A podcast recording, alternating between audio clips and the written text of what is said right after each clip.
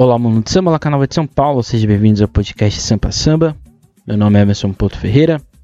Daremos sequência à nossa temporada de 2023, primeira parte dela. E hoje iremos aí para um ponto um pouco mais reflexivo do canal de São Paulo, já que a gente vai hoje falar dos enredos que falam sobre o estado de São Paulo. Não é hoje não iremos falar somente da cidade, hoje falaremos do Estado como um todo, toda essa narrativa que é criada dentro dessa paulistaneidade, como já diria o Celso, Antônio Celso, é, professor da Unesp, grande estudioso da ideia de São Paulo, né, aqui no nosso estado. Então, é isso. Então, não deixe de seguir o Sambista da Depressão nas suas redes sociais, Instagram, Twitter, Facebook. E aqui no Twitter, não deixe de curtir, compartilhar, comentar e de se inscrever no nosso canal.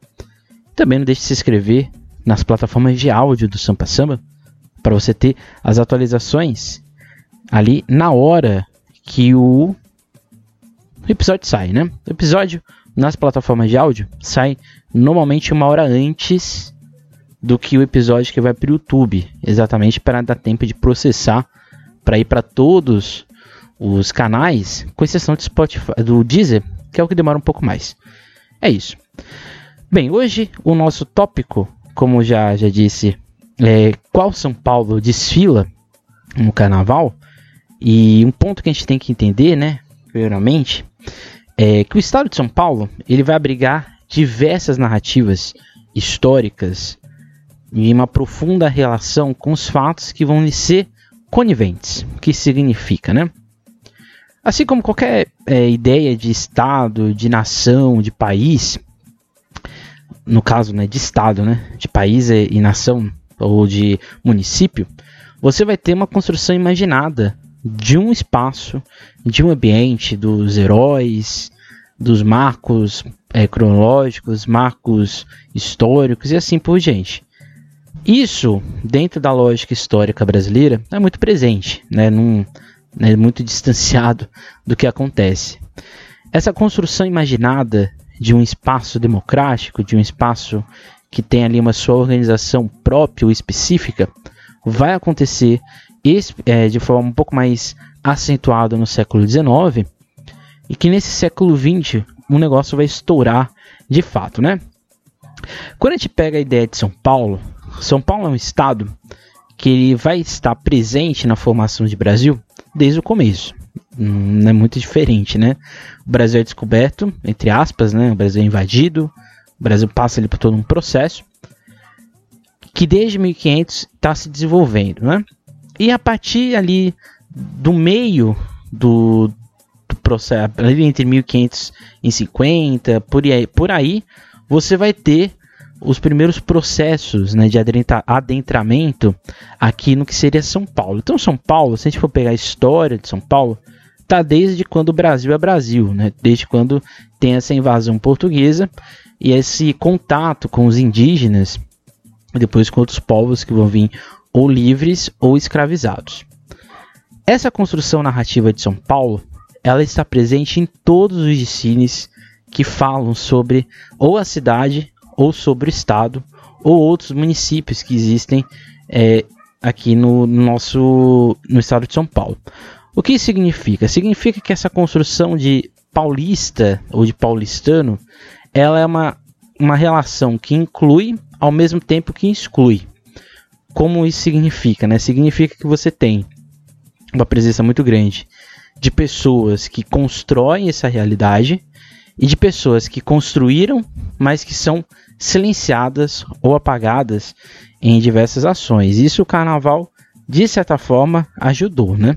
Então, assim, é, você tem três grupos que eles coexistem dentro dessa visão iluminada e positivista de enxergar o estado de São Paulo. E você vai ter os negros, que tem um apagamento da sua existência. Se você pega a lógica da cidade de São Paulo, né, você não vai ter uma presença negra muito forte, ou não vai ter uma presença negra forte no sentido de representação. Por isso que é muito importante, né, o, como a gente já tem no nosso em vários estudos, né, sobre o Carnaval de São Paulo, mas principalmente as pessoas que estudam samba de bumbo, que estudam os carnavais ali de cordão, principalmente camisa verde e branco, vai vai, lava pés, fio de ouro e outros vários. Es, esses agrupamentos são agrupamentos importantes, né? Porque são agrupamentos negros que formam ou constroem uma ideia de cidade de estado fora da lógica branca. Isso é essencial, né? Porque de certa maneira, se você tem um apagamento e a exclusão negra dentro desse processo de formação, automaticamente você vai ter uma construção que é, vamos dizer assim, imaginado, ela se edifica num processo de construção de quem está no poder ou de quem é, vamos dizer assim, o vencedor dessa história. Você vai ter os grupos indígenas, que eles existem dentro dessa lógica de construção do Estado e dos municípios paulistas, só que esse indígena ele só começa a ter voz exatamente quando ele é, vamos dizer assim, tutelado ou ele é aculturado pelo branco. Então esse, essa ideia de que o indígena ele só tem voz a partir do momento que o português chega aqui é uma construção exatamente o que? estereotipada, extremamente, vamos dizer assim, é, como posso falar, manipulada, né? Essa, é grande, essa é a grande verdade. É uma construção manipulada de enxergar essas, essas populações e esses aldeamentos. Isso é muito visível, né? Porque a maioria dos, dos enredos que falam sobre cidades do interior, quase todas elas na, começam com um indígena.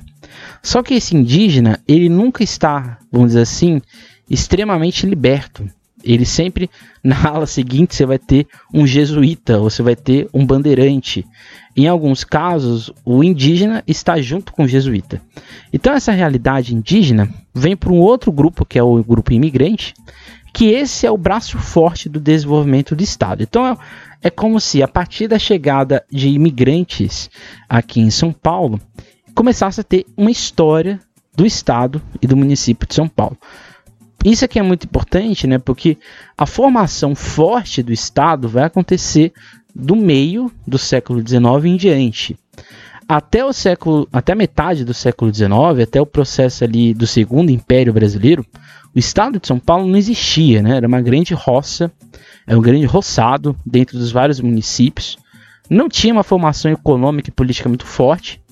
E a chegada imigrante, de certa forma, por causa da expansão cafeeira, que vai fazer esse boom populacional e esse boom econômico no estado e a necessidade da construção narrativa de uma de um povo que se constrói forte, de um povo que se constrói unido e assim sucessivamente.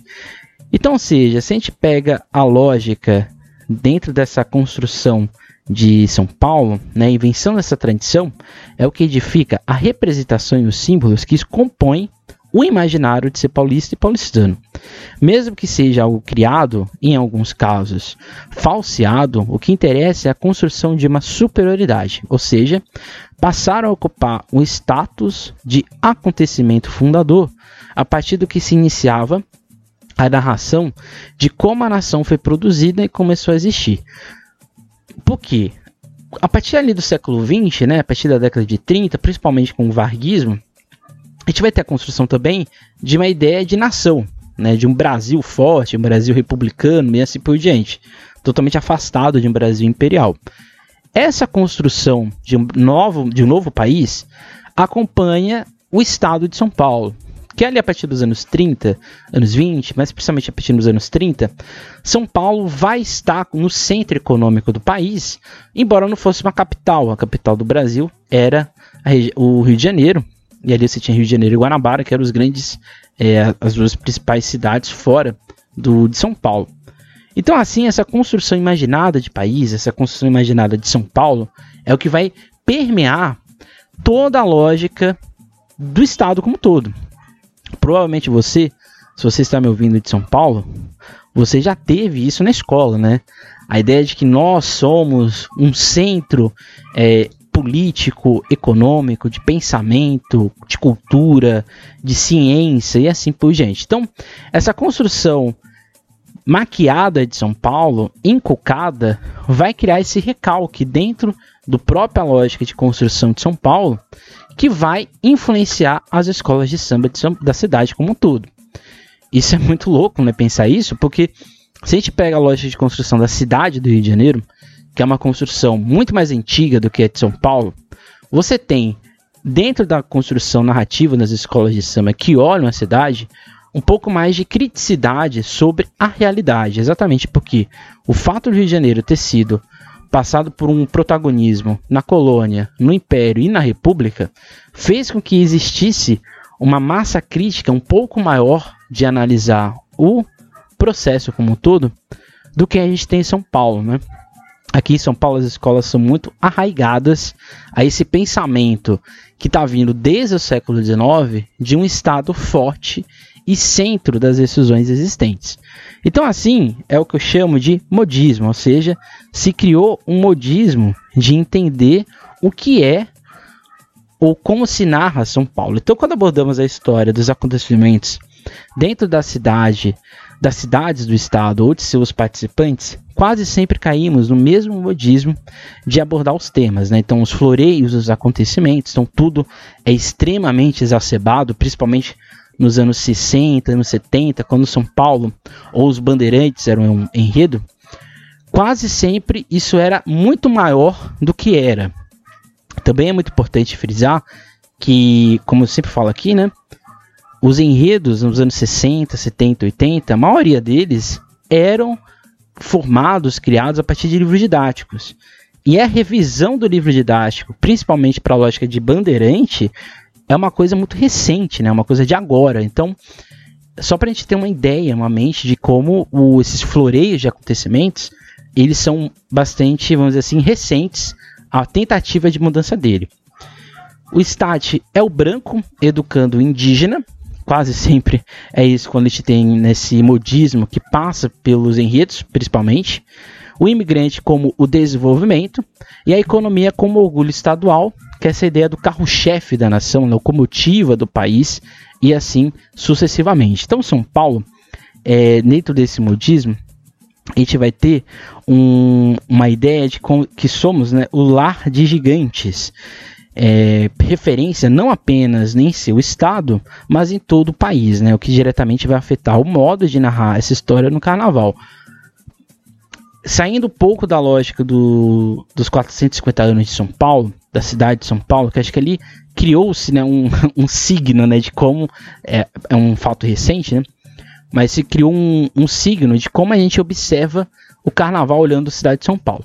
Se a gente pega só os 450 anos de São Paulo no grupo especial, você não tem nenhuma menção crítica ou não tem uma grande menção crítica à realidade da cidade. Como a gente vai ver daqui a pouco, você tem alguns pontos bem assim isolados, mas você não tem um enredo profundamente de analisar e interpretar todo esse processo.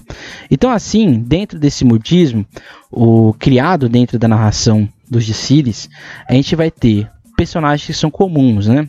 Analisando, daqui a pouco a gente vai falar aqui o, a quantidade de Dicílios, mas o que é comum no que eu pude observar nos sambas, nos enredos, nas sinopses, é o que? O bandeirante, quase todos os enredos que falam de cidade, bandeirante, ele aparece, toda vez que ele aparece, ele é um personagem central, quase nunca ele é posto como confronto, ou seja, ele não é confrontado dentro da sua ação. Então ele é visto quase sempre ou como uma figura bondosa para o crescimento do estado de São Paulo, ou esse bandeirante, ele até passa por um processo de criticidade, mas é uma criticidade um pouco mais branda da sua interpretação. O outro personagem que é muito comum é o jesuíta. Os jesuítas, como disse, eles são acoplados aos indígenas. Esse indígena, dentro da narrativa de São Paulo nos Sicílios, quase sempre é dolente. Então esse indígena ele não tem corpo de ação, ele não tem uma, vamos dizer assim, um ninguém explica o que, que aconteceu, que é exatamente o morticídio desses indígenas.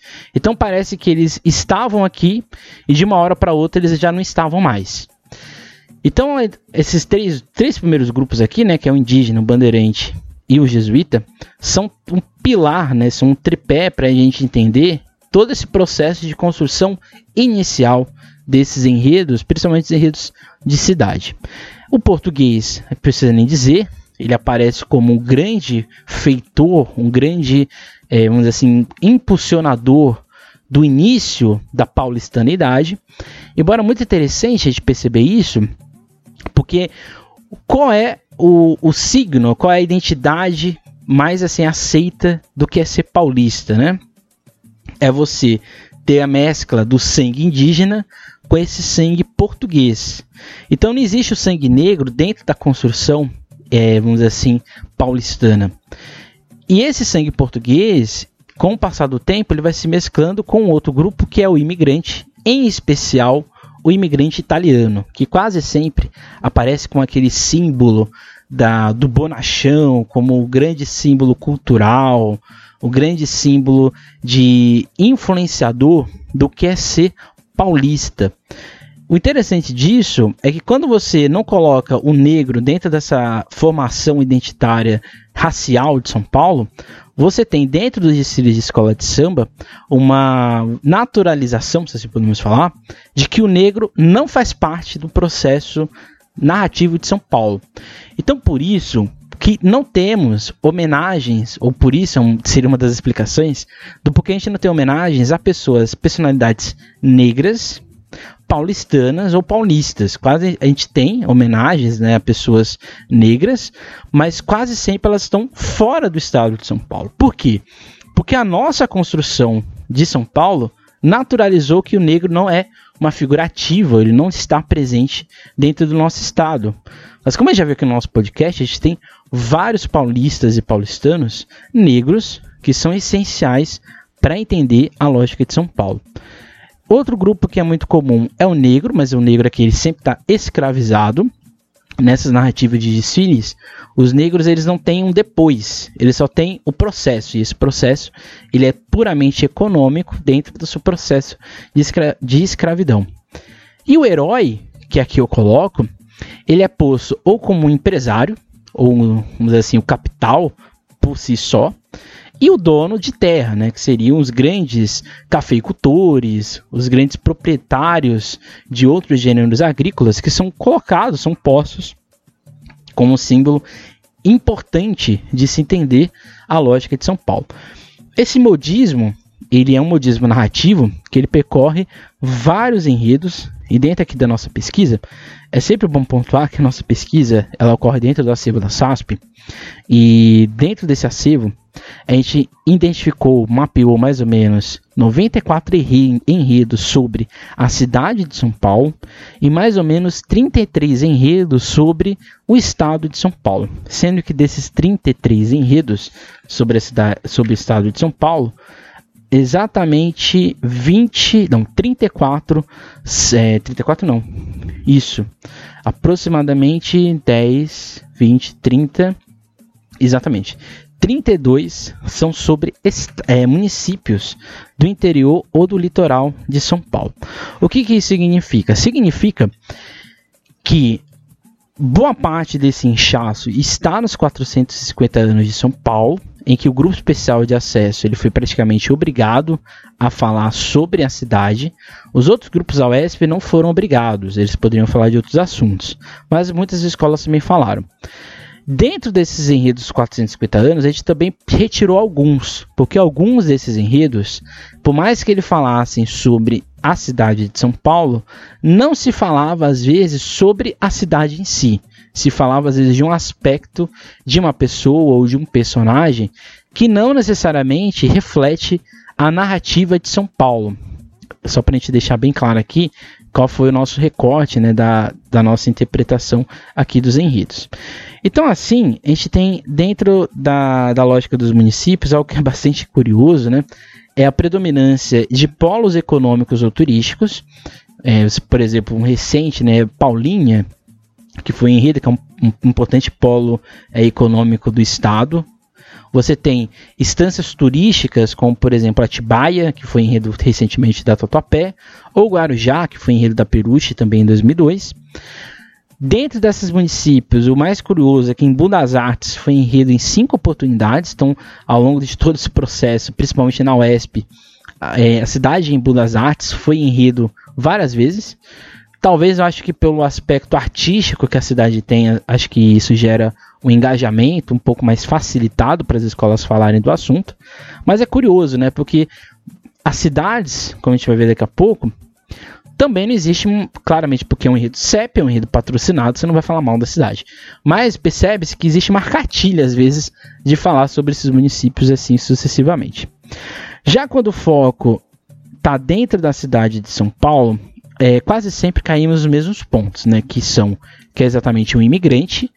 É a partir da chegada do imigrante que há um desenvolvimento da cidade de São Paulo.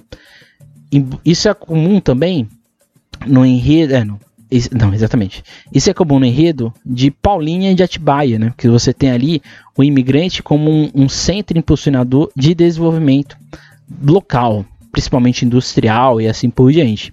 Mas dentro do município de São Paulo, o imigrante é como se ele fosse. É como se tivesse uma história antes e depois do imigrante. Sendo que, na verdade, essa história ela passa pelo imigrante, passa pela população negra escravizada e depois alforriada, e passa pela população principalmente migrante que já existia em São Paulo.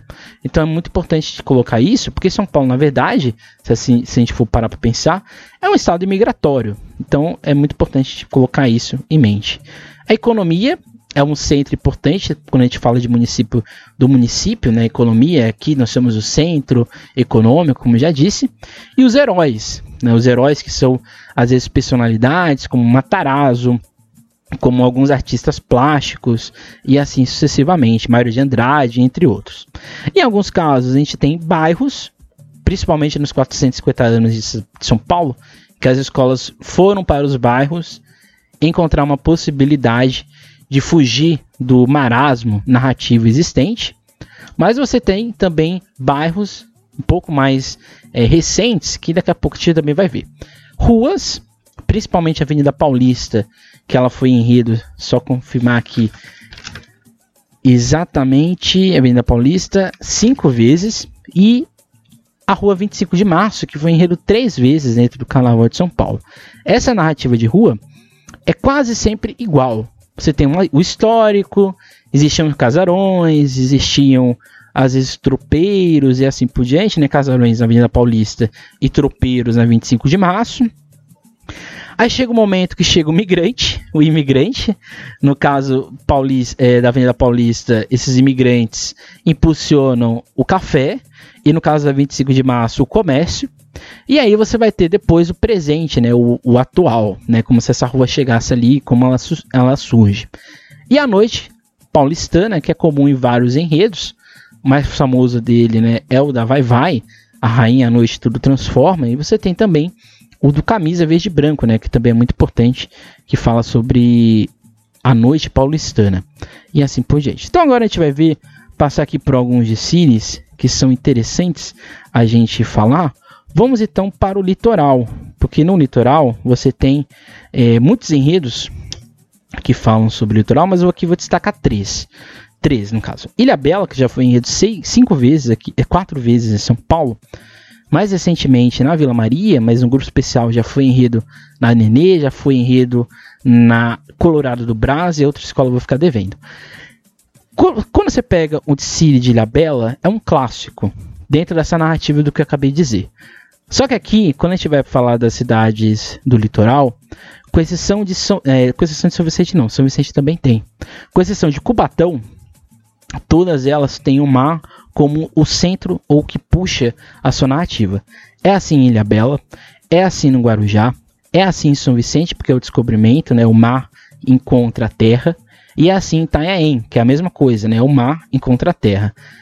Nessas narrativas, por exemplo, no Distrito de Ilha Bela da Vila Maria, você tem o mar, logo em seguida você tem o indígena, só que aqui na Vila Maria tentou se construir que esse indígena ele tem um, um, empoderamento, né? ele tem ali uma construção mítica, no caso no Dicine, mas também de histórias a ser contadas. Então, isso aqui já é uma perspectiva de mudança nesse, nesses enredos.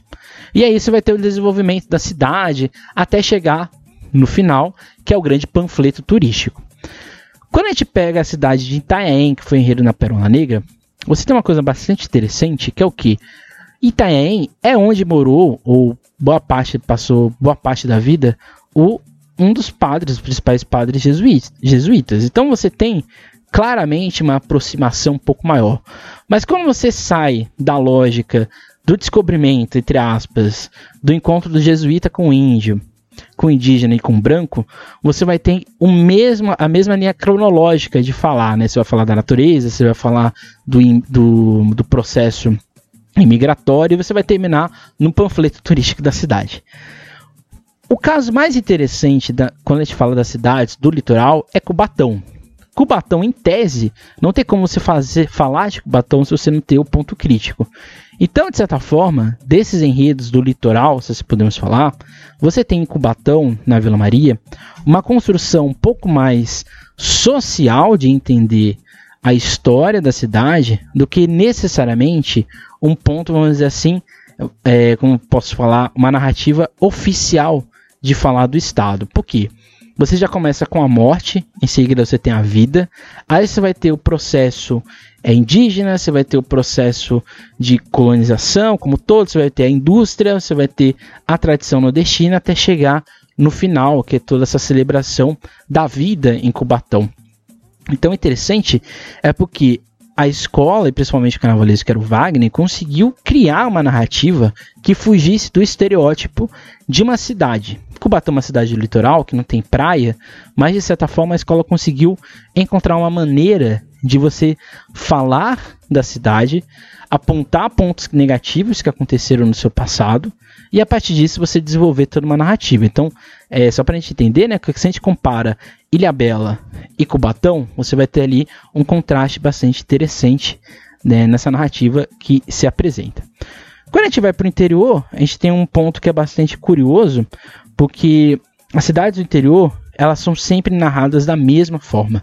Se a gente pega o de Siri da Águia de Ouro de Ribeirão Preto e o de Siri da Tão Maior de São Bernardo, é idêntico o começo. Né? No começo você vai ter o indígena, depois você vai ter o português, depois você vai ter a imigração, depois você vai ter aspectos da cidade e no final você vai ter o panfletário.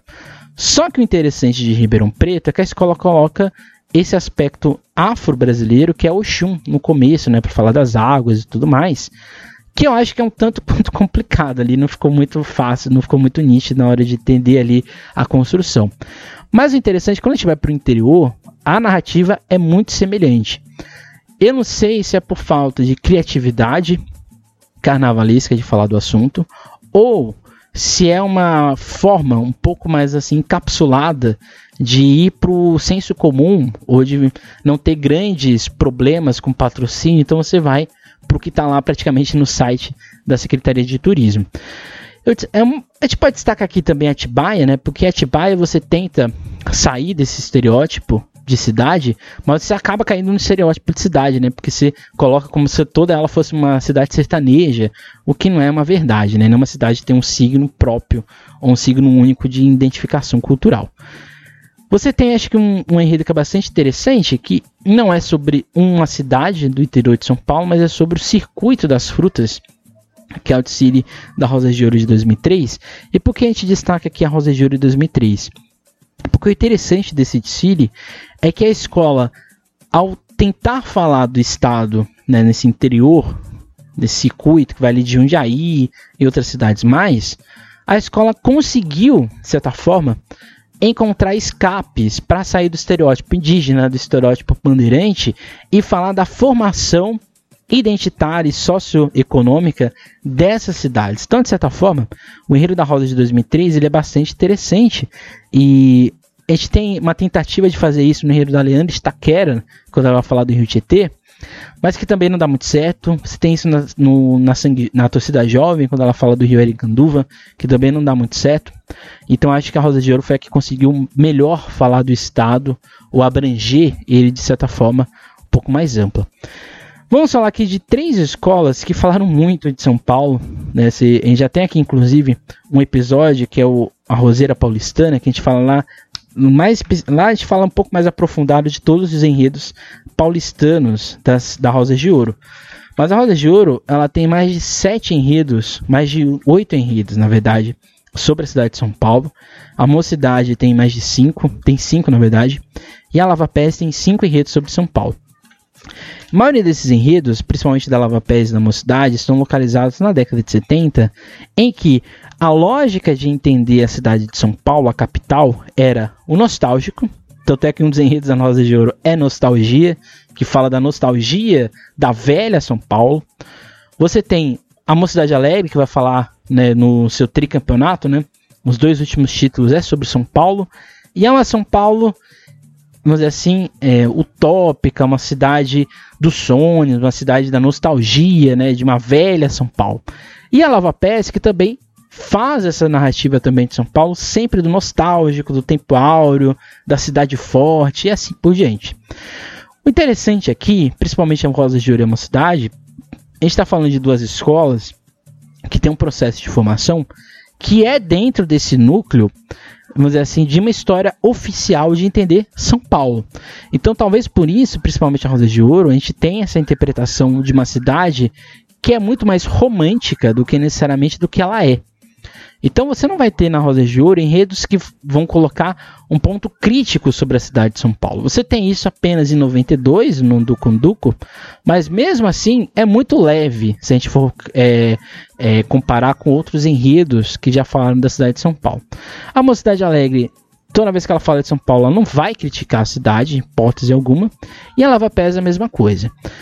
Mas, quando a gente pega exatamente essa ideia, né, que foi o que a gente acabou de falar aqui, a gente tem alguns exemplos de que exemplificam né, isso que eu acabei de falar. Né? Você tem, por exemplo, 2004, na Rosas de Ouro, no ano dos monumentos. Todos os monumentos são falados, quase 100% são brancos. Os únicos movimentos, é, os únicos monumentos indígenas, eles são bastante diluídos na narrativa do enredo. Então você tem, na verdade, uma, uma, uma construção de São Paulo na oficialidade. Algo que acontece também em 92, como a gente acabou de falar. E a Mocidade Alegre, a gente pega aqui o, o desfile mais recente sobre São Paulo da cidade, que é o desfile de 2008, você tem a mesma lógica, né? Uma cidade das festas, acolhedora, é, que não dorme e assim por diante, que é esse velho estereótipo construído. Isso é ruim? Não é ruim. O problema é que você não, quando você não coloca um contraponto, né? Quando você não coloca que essa cidade, na verdade, não é tudo isso que se fala. Então isso é bastante interessante a gente pontuar aqui. Mas você também vai ter enredos que são um pouco mais críticos dessa realidade. Você vai ter, por exemplo, citar aqui o Dicile da Gaviões da Fiel, que é sobre as ruas de São Paulo, e ali você vai ter vários panos, no vários planos, de entender que essas ruas paulistanas são ruas nem sempre glamorosas, nem sempre tem esse, essa ideia da frenética do econômico, do cultural. Você vai ter ali degradados, você vai ter pessoas que são desassistidas da cidade. Então é interessante que esse mundo da Rua da Gaviões é, na verdade, uma São Paulo problemática, uma São Paulo que não olha para o seu munícipe, que coloca ele dentro de uma engrenagem e assim o, o satura de certa maneira, né? Que é uma construção de quem estuda a parte de cidade, que na verdade a cidade de São Paulo, as pessoas sobrevivem nela, né? Elas não habitam a cidade, elas estão ali apenas existindo. Isso é bastante interessante também de pontuar. A Tom Maior tem dois desfiles que acho que são interessantes, que são críticos da cidade de São Paulo. Você tem o de Siri de 2004, quando a escola estava no grupo de acesso, que ela vai falar do trabalho na cidade de São Paulo. E ela vai dizer que esse trabalho, na verdade, não é tão romantizado assim como dizem, né? Porque ela vai colocar o indígena, ela vai colocar o imigrante, mas ela vai dizer que, na verdade, esses grupos foram mais explorados do que necessariamente eles tiveram empoderamento, como tanto dizem na lógica narrativa de história de cidade de São Paulo. E em 2008, em 2008? 2008. A escola faz uma, uma proposta semelhante quando ela vai falar da economia da, do estado de São Paulo como um todo. E quando ela vai olhar para a formação da cidade de São Paulo, ela vai dizer que não é tudo isso que dizem, né? Você tem ali uma ideia de ganância, você tem ali uma ideia de poder, de utilizar o trabalho alheio para fazer essa construção e assim por diante. Então você tem aspectos críticos, mas são bastante raros é, de acontecerem e de se desenvolverem dentro do desfile, até porque, por exemplo, se a gente pega aqui, a maioria desses desfiles que a gente acabou de falar aqui são de 2004. Em 2004, ninguém ia, poderia falar mal da cidade de São Paulo de certa forma, né, ou falar que teriam problemas na cidade, porque estava recebendo uma subversão pública, né? Ficaria até um pouco pegaria um pouco mal para quem tiver, quem fosse ousado o suficiente para fazer isso. A gente tem também enredos que são interessantes porque eles observam a construção de São Paulo por outras óticas. Você tem a noite, que é interessante, que a maioria desses enredos que falam sobre a noite, a maioria das, de, você percebe que esses enredos na verdade está falando de trabalho, que na verdade essa noite paulistana ela não é orgânica, ela é provocada porque exatamente é o trabalhador que faz essa cidade funcionar. Então você tem os clubes, as boates e outras coisas mais, os teatros as, e assim e etc. Mas essa noite que é cantada, essa noite paulistana que é cantada, é uma noite extremamente do trabalho. Então é um trabalho, na verdade, de exploração, se a gente for parar para pensar. Como eu já disse, né, quando a gente fala das ruas, a gente tem a predominância de ruas como o seu aspecto, vamos dizer assim, local. Essa rua, ela é nunca posta com uma criticidade do que tem no seu entorno. Então, por exemplo, quando a gente fala de Avenida Paulista, a gente fica só no que a rua diz, mas a gente não diz o que a rua tem a refletir sobre a cidade e assim por diante. A mesma coisa da 25 de março. Aliás, é um bom enredo falar de ruas de São Paulo, né? Porque você tem grandes avenidas, você tem, por exemplo, como até hoje eu não tenho um enredo no grupo especial e acesso do cruzamento da Avenida Ipiranga com a São João, né? Não sei porquê, mas não tem. A gente não tem um enredo, por exemplo, sobre a Avenida Tiradentes, né? Um marco do Carnaval de São Paulo e outras várias avenidas, né? Que existem na cidade que são importantes. Então acho que é um, é um, é um capital de enredo que eu acho que falta as escolas explorarem um pouco melhor e assim por diante. E alguns enredos que falam sobre São Paulo na visão nordestina. O mais emblemático deles é o da Tucuruvi, que acho que é o, um grande, né, que é 2011. nesse enredo da Tucuruvi, você tem ali vários elementos da cidade de São Paulo nordestinizados, né? principalmente o Abre-Alas, que você tem ali aspectos, né? o Abre-Alas, o segundo carro, né? você tem aspectos da cidade, mas numa ótica nordestina. Então, ela é uma forma interessante de observar a cidade a partir do olhar no destino. Poderia existir também um enredo na lógica de observar São Paulo na ótica negra, que eu acho que falta em São Paulo, né, o negro observando a história da cidade, e um enredo do indígena observando a história da cidade de São Paulo. Acho que é, o que falta. Já tem tanto enredo de imigrante, tantos enredos de nordestinos, acho que falta também olhar negro e indígena sobre a cidade de São Paulo. Fica também aí outra dica, um outro desejo do que possa pode vir a acontecer no futuro. Encaminhando aqui para a nossa parte final, a gente tem enredos que são bastante, é, vamos dizer assim, que eu fui percebendo do, ao longo da pesquisa que a gente fez. Essa pesquisa para esse episódio demorou ali mais ou menos uns dois meses. E na pesquisa que a gente pôde perceber, existem algumas temáticas que são bastante curiosas. Uma delas é a subjetiva, que tem no Império de Casa Verde talvez um grande elemento, né? Porque o Dissílio do Império de Casa Verde de 2004, você em alguns momentos você tentava entender, será que é crítica ou será que não é crítica? Mas é um enredo crítico sobre a cidade de São Paulo, mas que a escola soube suavizar, né? Porque ela foi colocando os heróis dessa mitologia paulistana, então ela foi pegando vários artistas, pesquisadores e assim por diante políticos da cidade e ela foi mesclando ao longo da sua história, né? E o interessante de tudo isso é que é o único enredo que fala da ditadura militar.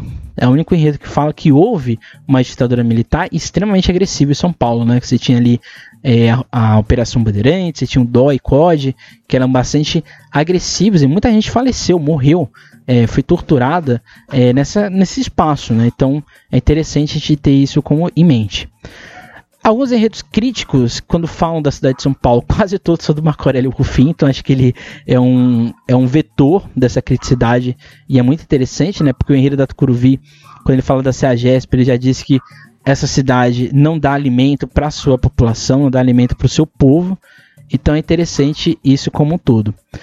Você tem o carnaval, que ele aparece em algumas narrativas. A Tucuruvi, por exemplo, já falou no carnaval de São Paulo duas vezes. E é interessante, né? Porque você fala do Estado, a Tucuruvi em 2001 fala do Estado como tudo, e ela vai dizer que esse Estado ele é carnavalesco. E nesse mais recente, né, que 2022, a Tucuruvi fala que a cidade é carnavalesca, né? Então é interessante de pontuar isso, porque a narrativa e aqui é um outro problema das escolas de São Paulo, as escolas de São Paulo não têm orgulho de falarem que existe carnaval em São Paulo, né? Isso é uma coisa contraditória, mas você não tem as escolas falando de si, né, da sua festa, do carnaval como um todo, o que eu acho que é muito problemático, inclusive. E a Dona Irã Barbosa, que é, estou colocando aqui a, a, Dragões, mas você tem vários outros enredos que, que falam sobre a Dona Irã Barbosa, em todos, e na Moca, principalmente, o Adoniran Barbosa, quando ele é enredo em São Paulo, ele está falando da cidade de São Paulo. Então é como se ele fosse um cronista da história do trabalhador paulistano, né? Então é interessante porque há escapes, né? Existem possibilidades de falar da cidade, do estado, mas do ponto de vista cultural. Então acho que grande, uma grande forma de falar sobre isso é ou sobre a cultura carnaval como um todo, ou de aspectos um pouco mais, vamos dizer assim, peculiares de uma cidade, aí você vai desenvolvendo toda a lógica do enredo. Há, portanto, né, e aqui já encerrando, a necessidade urgente, eu diria, dos enredos sobre a cidade de São Paulo mudarem. Não tô falando que a gente tem que malhar a cidade, né? Falar dela, falar que ela é um caos, que ela não presta. Não é isso que eu tô falando. Mas eu acho que a gente tem que ter um olhar um pouco mais crítico de olhar a cidade. E isso não é, vamos dizer assim, falar mal, né? Menosprezar, não é isso. Acho que muita gente aqui em São Paulo tem esse problema de autocrítica, né? Principalmente dirigentes, né? Os dirigentes de São Paulo não têm nenhuma autocrítica. E aí eles têm a visão de que todo mundo que fala um pouco, vamos dizer assim, fora do floreio, né, do elogio, tá metendo pau no Carnaval de São Paulo. Ninguém faz isso. Alguns fazem, mas aqui a gente não está fazendo isso, né? Aqui a gente está falando da importância narrativa de mudar o nosso olhar sobre a cidade. Vou citar aqui dois enredos que aconteceram esse ano: o da Vila, o da Vila Esperança na Imperatriz Apolocéia, em que a escola falou do bairro, mas colocou o carnaval como o ponto central dessa discussão. E ali você teve o desenvolvimento da Vila Esperança, pelo carnaval. Então ali você teve um entendimento histórico de entender os processos de formação de identidade, de cultura dessa região. Você teve talvez o mais crítico, que é o enredo da Mocidade Unida da Moca, que o que você tem ali, uma interpretação, uma reescrita dessa narrativa, desses heróis que São Paulo canta e tanto tem orgulho. E a partir disso a escola construiu, né, ergueu uma narrativa específica, ou entre aspas, inédita, de falar do, do Chaguinhas. E ali no final você tinha exatamente uma tentativa de criticar ou de questionar esse símbolo da paulistaneidade, né? Quais são esses signos que São Paulo tanto tem orgulho de lembrar? Então são dois exemplos de como a gente pode falar da cidade e fugir do óbvio. E você tem o enredo da Vai Vai do ano que vem, de 2024, que você tá ali também.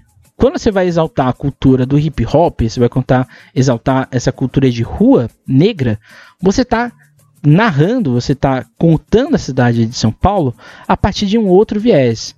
Então, aquilo que eu disse, né, do negro contando a história de São Paulo, ou seu processo de formação, eu acho que é o cerne, pelo menos é o que dá para perceber, do, do enredo da Vai Vai para 2024.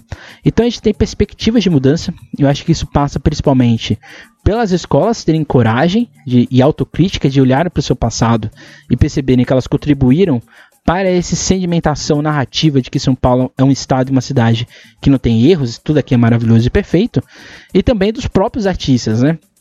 De conhecerem um pouco mais a cidade, andar na cidade, percorrer São Paulo, o estado, as cidades, os municípios e entender que tem muitas histórias aqui a serem contadas e histórias que estão fora da lógica, é, vamos dizer assim, operacional, né, no status quo de perceber a cidade como um todo. Então a gente tem muito a mudar.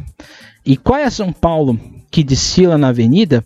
Eu acho que ainda é uma São Paulo extremamente estereotipada, seja na cidade, seja no estado como todo. E como disse, muita coisa temos aí pela frente. Então esse foi o nosso episódio de hoje.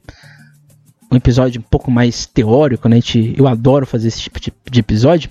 A gente tem aqui também um enredo sobre um episódio sobre a religião que é parte 1 e parte 2, que a gente faz o mesmo processo de pesquisa. E a gente tem um enredo, o enredo, o episódio do Nordeste, que também a gente faz o mesmo processo de pesquisa semelhante. Qual vai ser o próximo? Qual vai ser a grande temática que a gente vai falar na próxima vez? Não sabemos. A gente também dos enredos CEPs, né? Fica aí também um convite para fazer lá, observar a nossa interpretação. É isso, gente. Esse foi o nosso episódio de hoje. Não deixe de seguir o Saber Se Depressão nas suas redes sociais, aqui no Instagram, no Twitter no Facebook. E aqui no YouTube, não deixe de curtir, compartilhar, comentar e se inscrever no nosso, no nosso canal, assim como também nas plataformas de áudio. É isso. Até a próxima. Nunca esqueça e nunca deixe de sambar.